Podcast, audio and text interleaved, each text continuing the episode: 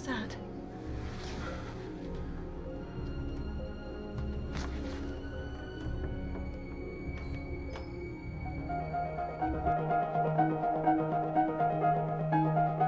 妻子出轨还出轨的理直气壮，然而跟着丈夫去了一趟中国，又重新的爱上了他。很多人想看爱情电影，体会甜甜的恋爱之前，我们先来看看苦涩的爱情到底是什么感觉。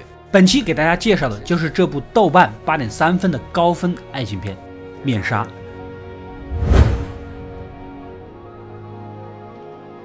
故事发生在上个世纪二十年代的一场社交舞会上。我们的男主是个细菌学博士，在晚会上呢结识了容貌娇美、体态婀娜的女主，当即对她是一见钟情啊！次日呢就直接登门拜访，约出女主找了个花店，没聊几句就突然一脸诚恳的开口求婚。女主有些猝不及防啊，认识还不到两天，你莫不是来骗炮的吧？啊！原来呀，男主再过不久，他就要返回上海搞研究，没有时间在这里纠结犹豫。他呢，就是一个木讷老实的理工科直男，不会什么甜言蜜语、海誓山盟，喜欢就单刀直入，承诺会倾其一生让女主幸福快乐。但是还是太突然了嘛，啊，女主肯定是犹豫。然而回到家里，就听见母亲在电话里跟人骄傲地提起，女主那个十七岁的妹妹啊，已经订婚了，对方是那个谁谁谁啊，家里条件好得很，哎呦，彩礼那好几位数呢，言语中满是骄傲啊，顺便还夹杂着对于女主还没嫁出去的那种奚落和嘲讽。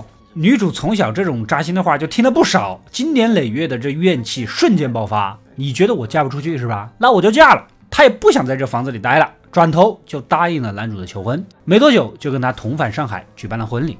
婚后两人性格间巨大的差异也就显露出来。丈夫沉默寡言、刻板严肃，让活泼外向、热情奔放的女主感受不到一丝生活的情趣。她也有点后悔，不得不为自己一时的冲动买单。虽然情趣不够，但是男主的爱是真心的。为了哄妻子开心，在生活中也是尽可能的迁就，陪她聊天、打牌、参加自己不喜欢的各种社交活动等等等等。这天。在一场晚宴上，女主结识了当地领事馆的官员老王。这是一个幽默有趣又风流多情的情场浪子，三言两语，轻而易举的就撩动了女主的芳心。虽然他们各有家室，但让女主感受到的一股与丈夫截然不同的激情，是深陷其中难以自拔。没多久呢，就发展成了情人关系。这天，两人正在家里偷摸的做运动啊，突然房门外传来一阵脚步声。猛然起身，惊慌失措地盯着房门，只见扭到一半的门把手又转了回去。显然，苟且之事是败露。原来呀，男主是临时回家，发现了端倪。也许是内心对妻子爱得太深，他选择了隐忍，给她留点体面。隔天呢，男主就叫住了妻子。长江边上有一个叫梅潭府的小镇，爆发了严重的传染病，自己已经申请去那边做研究。你收拾收拾东西，咱们就出发吧。女主是傻了眼了，你这不就是让我离开情郎吗？还要去那种穷乡僻壤、疫情横行的地方？要去你去。对方眼见礼貌的不行，干脆就把话给挑明了。那我明天就以通奸为由申请离婚。既然都撕破脸了，女主理直气壮起来，奚落丈夫如此的刻薄无情。她愿意离婚，但是没必要把事情搞这么大，惹人非议，是吧？况且我和老王是真心相爱，你爱我，你就要成全我。啊。男主呢也是爆发了呀，虽然早就知道妻子是个骄纵愚蠢的富家女，也明白她嫁给自己只是赌气，可他想着只要倾其所有对她好啊，两人彼此扶持，早晚也会爱上自己吧。结果这都是自己一厢情愿的妄想罢了。女主更加有恃无恐，是你没有能力让我爱上你，你明知道我不爱你，你还娶我，难道这不是你的责任吗？男主无话可说，提出了妥协条件。你说你们真心相爱，好，如果那个渣男愿意马上离婚后娶你，我也同意离婚，成全你们两个人啊，也不会把你们两个人的事情给说出来。这下女主自然是乐开了花呀，啊，信心满满的冲过去找老王说了这个条件。可对方一听。立马是变了脸儿，他是当地外交官，这丑闻惹上身，这前途都不保。加上逢场作戏逗你开开心心的，你还不满足啊？啊，还想要我离婚？那是不可能的。此时的女主才知道自己所追寻的所谓迟来的爱情，到底是个什么真面目啊！万念俱灰的回到家，答应陪丈夫离开。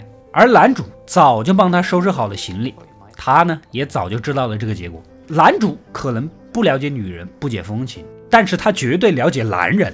之后明明坐几天船舒舒服服就能到达目的地的，可他偏偏要走陆路，又是苍蝇蚊子，又是崎岖山路，两周时间才到，两个人的关系彻底坠入了冰点。女主明白，这是丈夫为了折磨自己发泄怨气啊。两个人呢，像是赌气一般，抵达的当天还都没有注射疫苗，看谁先扛不住。第二天，丈夫就深入疫情最严重的地方，紧张的忙活起来。女主也认识了当地的一名英国副官，恰好此人跟情人老王还认识。说起来，这个人就是个风流成性、寡廉鲜耻的人渣，逢场作戏的事儿干得多了去了。你不是第一个，也不是最后一个。这一下，女主对渣男仅存的思念和幻想，全部都给撕得粉碎。夜里，也许是发泄长久以来的苦闷和痛苦，男主喝得醉醺醺的。原来呀。负责当地医院和孤儿院的修女们想见见他可敬的妻子，在外人眼中还以为女主是个义无反顾陪丈夫深入疫区、深情且忠实的太太，跟着撂下一句狠话：“那是疫情最严重的地方，你爱去不去？”女主气也上来了：“你都不怕，老娘怕个毛！”次日，由副官带着来到了修道院，修女带着他先参观了孤儿院。啊，孩子们虽然没了父母，但是在这里学习生活，自食其力。没有任何人放弃过对生活的希望。跟着呢，又来到丈夫工作的医院，腐臭的味道是冲鼻欲呕，呕吐声、惨叫声刺痛耳膜，一般人根本就没法待。而所有的医护人员都竭尽全力，不辞辛苦的救治患者，全然没有在意这样艰苦的条件。这一刻，女主深受震撼，失神的从修道院出来，她开始反思自己过去的骄纵和无知、自私自利。懊悔那些用荒唐与虚荣填补空虚的日子，过往的人生如此的毫无意义。她开始思考，为什么在这个穷苦与疾病遍布的地方，所有人都可以各尽其职，尽心竭力地为他人做出奉献，而不求回报呢？夜里，她第一次主动找上丈夫，想和他聊一聊。看到他伏案酣睡，桌上摆满了各种仪器和手稿，这也是她第一次发现丈夫的木讷笨拙外表下炽热而善良的内心。没多久，男主醒来。但是跟女主没什么话可说，三言两语就想把她打发。女主啊爆发了，为什么一定要折磨彼此？你已经这么惩罚我了，你还觉得不痛快吗？难道你就真的这么恨我吗？丈夫沉默了片刻，说出了一句让她心碎万分的话：“我不恨你，我只是恨当初深爱你的自己。”这让她是既感动又无比的失落，无言以对，回房抽泣。女主想了很多，决定不再置身事外。第二天来到修道院，主动提出留下来帮忙。他呢不懂中文，又没什么经验，刚开始的时候是手忙脚乱，错误频出。不过凭借之前受过良好的教育，很快就找到了自己能胜任的工作，带孩子们弹琴跳舞。这天午后，他满脸微笑的在琴房弹琴，孩子们围着他又笑又闹。恰好男主经过，看到这一幕。啊，她变了许多，不再是以前那个愚蠢又肤浅的女人，浑身上下都散发着一股平和、安详和美好。刹那间，男主也明白了，自己之前对于妻子所有的愤恨、冷漠以及残忍，都是源自于对她的深爱。夜里，夫妻两人坐在一起聊天，说起了彼此的工作。女主第一次称赞丈夫的高尚和无私，也坦诚地为以前的事情而道歉。两人又回忆起过往的点点滴滴。男主低着头，却掩饰不住自己的笑意。过了些日子，在男主的努力以及当地军队的配合下，通过封井呐、迁坟呐、掩埋感染者的尸体啊等强力措施啊，使疫情得到了控制。不过呢，这些措施跟当地居民的习俗相抵触，加上当时中国饱受列强欺凌啊，引发对洋人的不满。这天，女主回家途中还被当地几个年轻人是围追堵截。危急关头，幸好男主和负责保护的士兵及时赶到，这才没有出事儿。这回夫妻俩总算是放下了心中的芥蒂啊，开始学着将对方纳入自己的生命当中。有时放不下丈夫在外工作，女主会出门相陪，两个人或于江边泛舟，或于田间散步，恩爱甜蜜，羡煞旁人。就这么过了段平静快乐的时光啊！这天，女主在教孩子们跳舞的时候，突然呕吐昏倒。修女一检查呀，发现竟然怀孕了。可女主神色有些复杂，因为搞不清楚这孩子的亲生父亲究竟是谁的，不知道该如何面对自己的丈夫。男主一开始听到怀孕的消息还非常高兴，也是突然之间似乎想起来，接着苦涩地问道：“我是孩子的父亲吗？”女主深知自己怎么说，丈夫都会愿意相信。可她实在不想撒谎，她也确实不知道，含泪再次道歉。男主有些忧郁地摇了摇头，表示这都不重要了。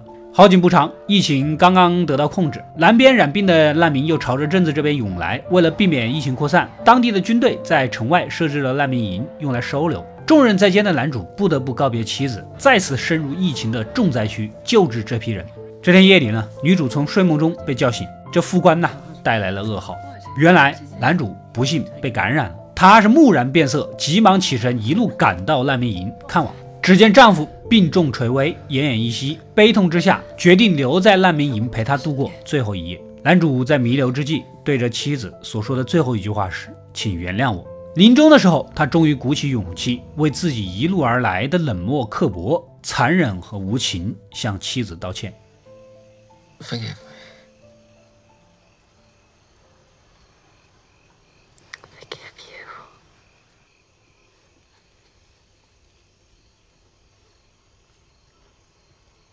Nothingtofinking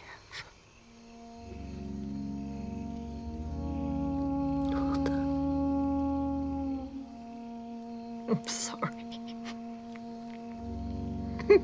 女主是泪如雨下呀，哽咽着再次为自己往日的过错诚挚而悲痛的道歉。第二天下葬的时候，她失魂落魄的望着丈夫的身体被泥土一点一点的掩埋，仿佛失去了生命之中最重要的东西。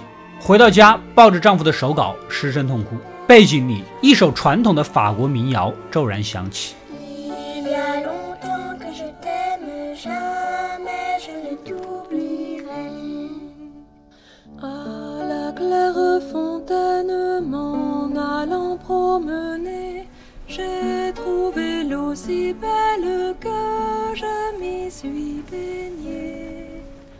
我思君良久，无时或忘。我已痛失爱侣，缘去无迹可寻。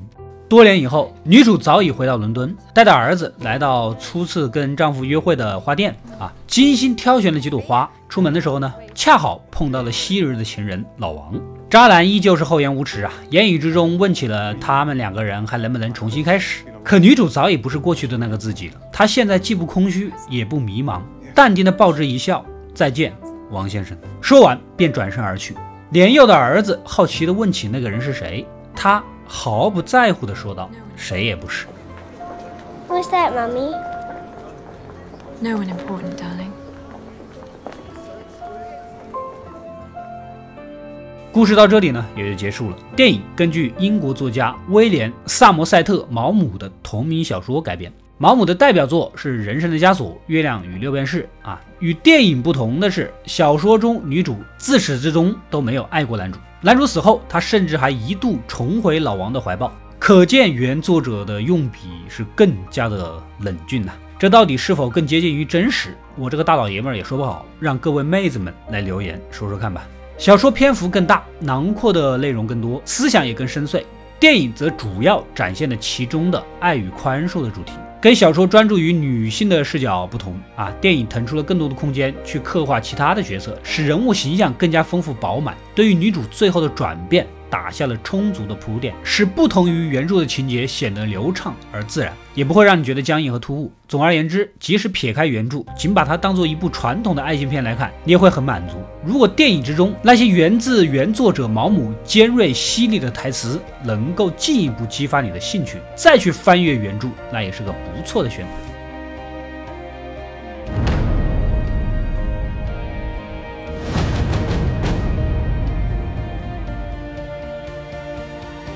我是阿斗，一个让你沉迷于故事的讲述者，浓缩电影精华，又不失它本来的魅力。